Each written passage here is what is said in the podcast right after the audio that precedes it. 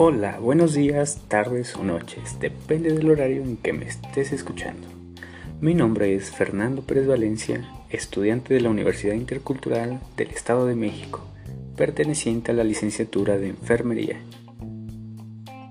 Espero te encuentres muy bien el día de hoy. Como primer capítulo en este hermoso día abordaremos el tema del uso de la herbolaria en la comunidad de San Miguel Tenochtitlán, perteneciente al municipio de Jocotitlán, Estado de México.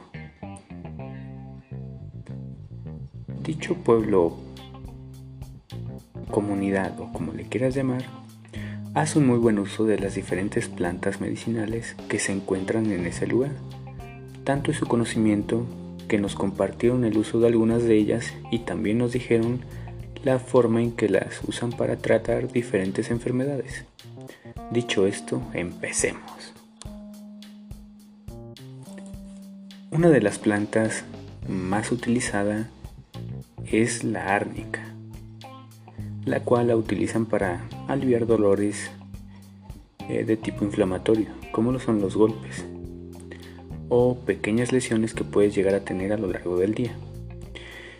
Esta planta la consumen en forma de infusión y pues dicha infusión de árnica se debe de tomar muy diluida y solo se deben usar las hojas de la planta.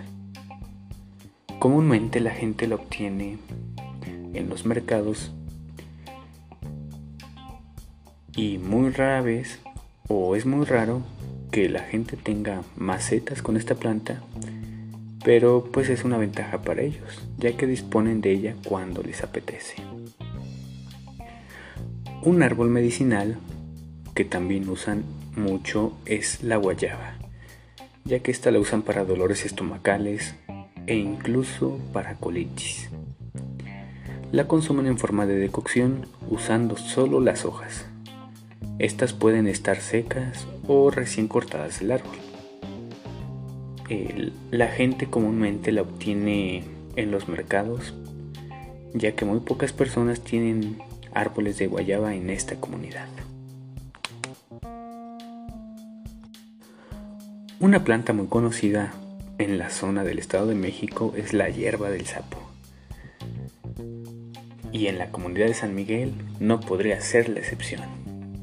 Comúnmente la gente la usa para tratar problemas renales y también se dice que ayuda a disolver cálculos renales, claro, cuando están pequeños. Eh, la consumen de forma oral mediante una infusión y la planta puede estar seca o fresca.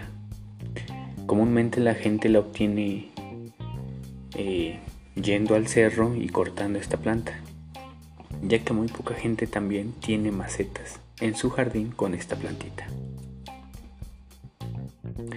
Una planta muy conocida por su fruto es el ajo la cual la utilizan para el resfriado común y solamente se consume el bulbo de esta.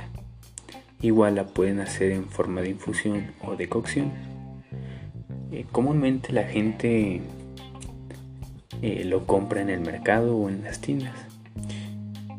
De igual forma, la mayoría de la gente de esta comunidad tiene plantitas de ajo en casa.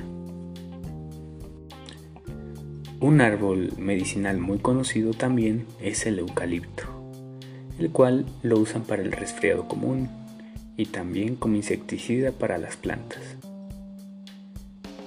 Para el resfriado común consumen este, la hoja de este árbol en forma de infusión. La obtienen obteniéndola en el cerro o lugares cerca de las faldas del cerro ya que en estos lugares se da muy bien este árbol. Otra planta es la ruda. Esta planta la usan para sanar golpes, para la ansiedad y el nerviosismo. La consumen en forma de infusión y la obtienen en, lugar, en los lugares cercanos al cerro e incluso mucha gente tiene macetas con esta planta. Otra planta muy conocida, no solo en la comunidad de San Miguel, sino me atrevería a decir que es muy conocida en toda la República Mexicana, es la manzanilla, la cual la utilizan para calmar los nervios, para el nerviosismo, vaya, la ansiedad. Esta planta la pueden consumir en forma de infusión y esta planta es muy común que la gente la compre en los mercados e incluso que la tengan en sus jardines, ya que es una planta muy bonita. Toda esta información que te acabo de brindar la puedes consultar en el códice baliano por si te llegó a quedar alguna espinita. Dicho códice tiene más información acerca de las plantas. Y seguramente ya conoces muchas de ellas. No está de más decir que el Códice Badiano es el primer tratado que describe las propiedades curativas de las plantas americanas empleadas por los mexicas. Este libro fue obra del médico indígena Martín de la Cruz, originario de Santiago Tlatelolco y asociado al Colegio de la Santa Cruz de Tlatelolco, quien dedicó varios remedios contra enfermedades y que posiblemente fue registrado originalmente en náhuatl, y que posteriormente en Xochimilca Juan Badiano tradujo al latín. Muy bien, con esta pequeña información que te pude brindar espero puedas o te des un tiempo para conocer más acerca de las plantas que te rodean. Y de igual forma, si puedes, visita la comunidad de San Miguel, ya que aparte de aprender más sobre las plantas medicinales, te quedarás asombrado con sus diferentes costumbres y fiestas que tienen. Sin más por el momento, les doy las gracias por escucharme y les deseo lo mejor del mundo. Que tengan un excelente día. Bye.